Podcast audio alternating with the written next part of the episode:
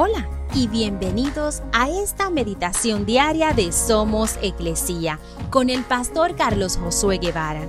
Mi nombre es Magali Méndez y queremos darte las gracias por permitirnos traer esta palabra de bendición a tu vida el día de hoy. Jueces 6, versículo 12 dice, Entonces el ángel del Señor se le apareció y le dijo, Guerrero valiente, el Señor está contigo.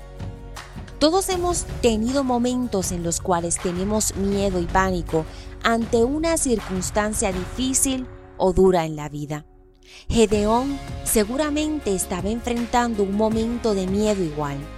El pueblo de Israel estaba bajo el dominio de los medianitas por siete años y ellos no solamente los tenían cautivos, sino también habían destruido todo su ganado, sus cultivos y propiedades.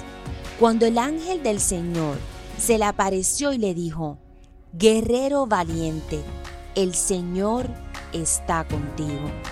Aunque él nunca había dirigido un ejército ni había estado en batalla, Dios lo llama guerrero y le recuerda que él estaba con Gedeón.